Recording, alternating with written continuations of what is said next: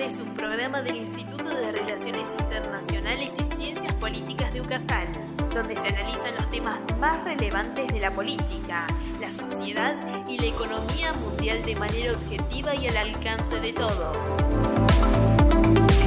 ¿Te quedas a escucharnos? Bienvenido a Agenda Global, un podcast del Instituto de Relaciones Internacionales y Ciencia Política de UCASAL, donde nos proponemos brindarle las herramientas para que puedas comprender mejor el mundo que te rodea. Para esta tarea contás con el apoyo de un brillante equipo. Carlos Tapia, Carolina Orce, Sofía Celis, Carola Visa y quien les habla, Leonel de Rúa. Todos tenemos un preconcepto de África como un continente conflictivo repleto de países con altos índices de corrupción, pobreza y disputas internas, muchas de ellas de índole cultural. Sin embargo, eso no frenó las relaciones de muchos países africanos con varias potencias. Por esto mismo, el tema que traemos hoy a este espacio es el caso de la situación de África como continente respecto a su relación con China y cómo esto remueve el avispero en el resto del concierto internacional. Todo comienza con la política de las nuevas generaciones de líderes chinos. Las relaciones se encauzaron en la diplomacia, el comercio y la cooperación al desarrollo. Incluso en los últimos años han promovido también el ámbito de la cultura y algunos aspectos de seguridad.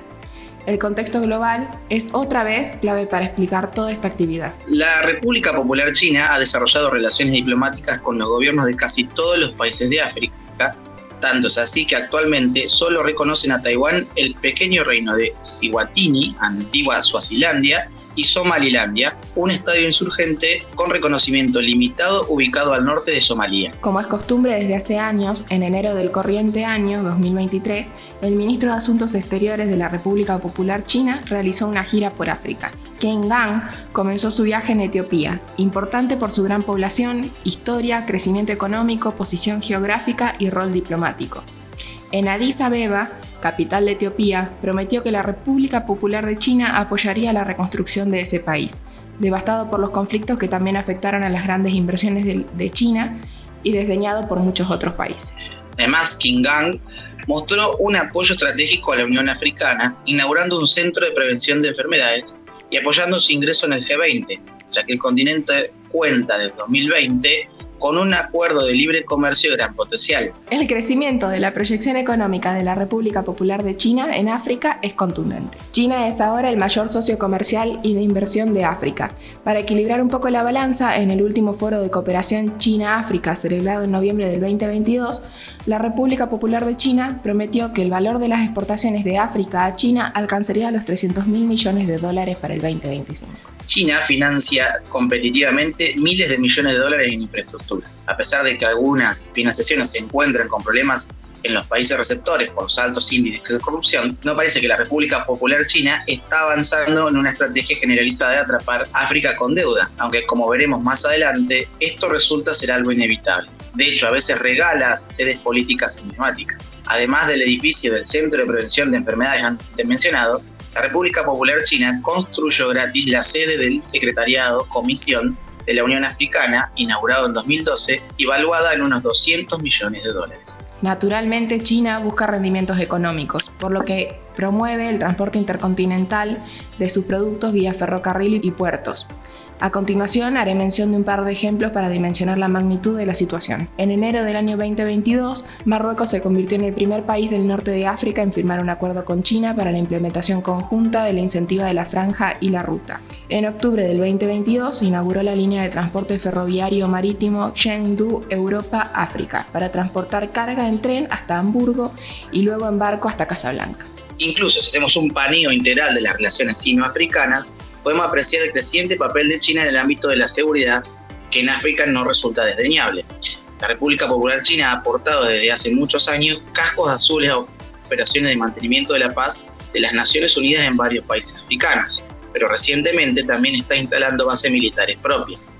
La primera se inauguró en Djibouti en 2017 y la prensa norteamericana anunció en, diciembre de 2021 que la República Popular China planeaba construir una base naval en Guinea Ecuatorial, lo que si llegara a producirse sería su primera base militar en el Atlántico, aunque parece que los Estados Unidos no dejarán que eso pase. Como menciona Leonel, la posición china en relación a la seguridad en el continente no debe ser pasada por alto. Por ejemplo, en su primer esfuerzo de mediación, la República Popular de China convocó en junio del año 2022 en Addis Abeba una conferencia de paz buena gobernanza y desarrollo en la Comisión Secretariado de la Unión Africana para intentar resolver el conflicto en el Cuerno de África con un enfoque alternativo a Occidente, lo que denota un cambio lento pero significativo de su tradicional política de no injerencia en los asuntos internos de otros estados. La proyección cultural de China también merece una mención, porque debemos siempre tener en claro que es más fácil negociar con una cultura que tiene como visiones diferentes, si se llega a un punto medio entendimiento de la contraparte. Esto es algo que el gigante asiático tiene muy en claro.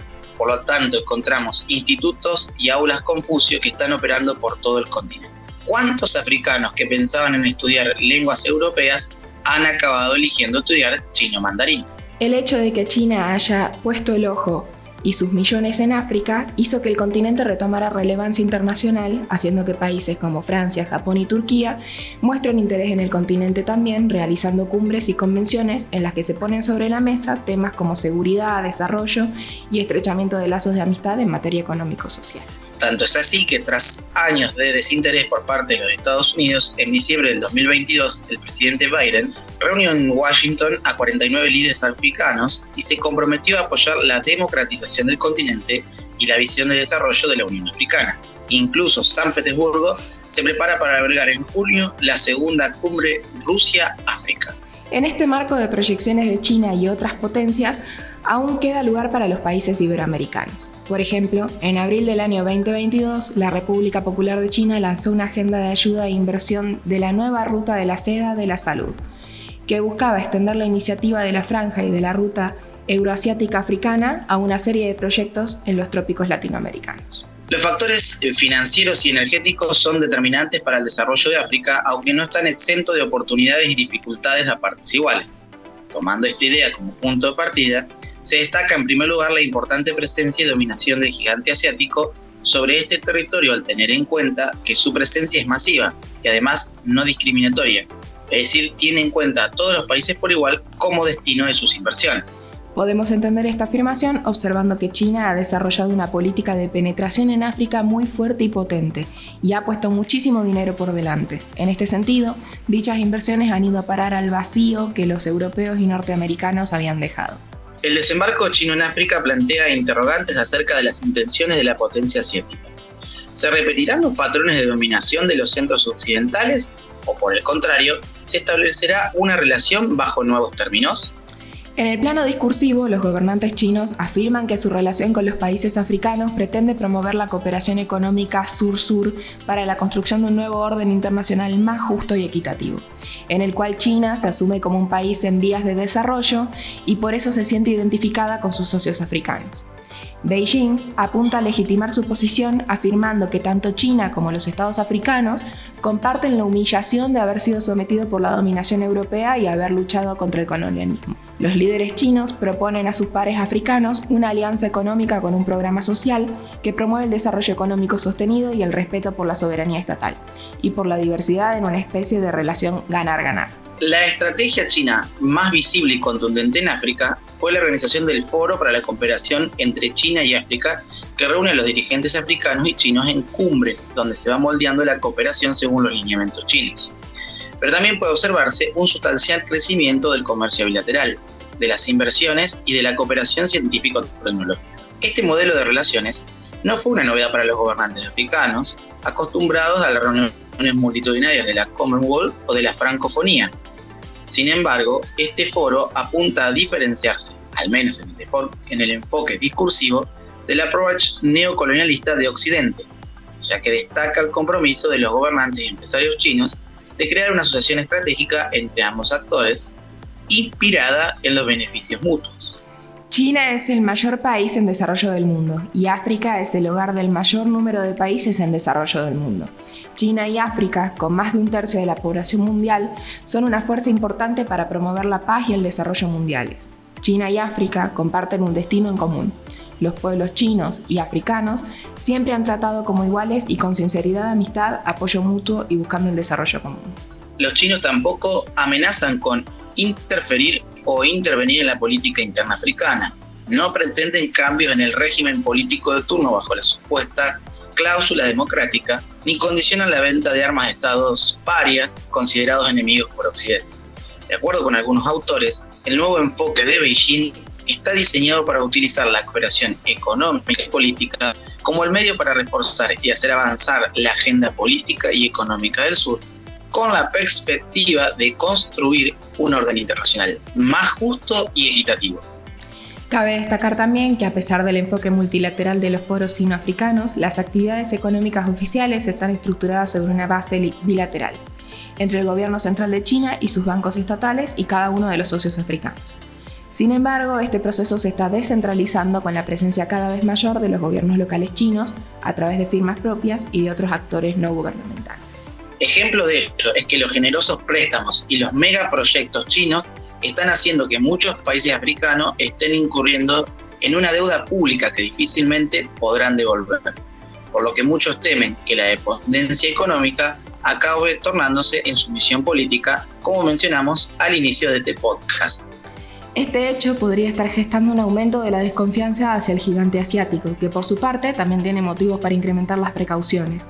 La corrupción y la incompetencia de determinados gobiernos africanos a la hora de gestionar los proyectos de inversión china provoca a menudo que los costes acaben multiplicándose para Pekín. Y paradójicamente ya ha comenzado a interesarse por la buena gobernanza en aras de prever la rentabilidad de sus inversiones. Del mismo modo, otras experiencias hacen augurar que ante la falta de liquidez, el pago de la deuda podría producirse mediante métodos alternativos más controvertidos, como la cesión de infraestructuras estratégicas a Pekín por un determinado número de años. Ya ocurrió con el puerto de Hambantota en Sri Lanka u otros tratos de favor.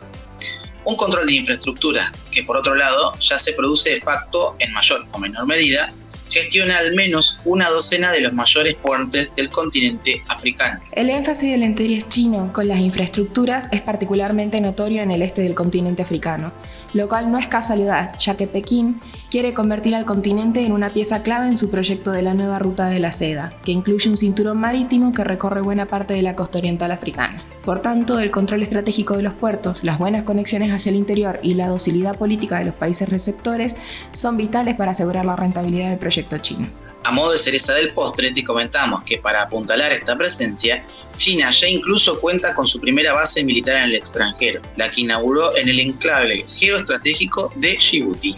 Ya que mi compañero menciona el, enclave geoestratégico de Djibouti, yo te recomiendo que para más contenido relacionado te quedes pendiente del próximo episodio sobre el collar de perlas chino.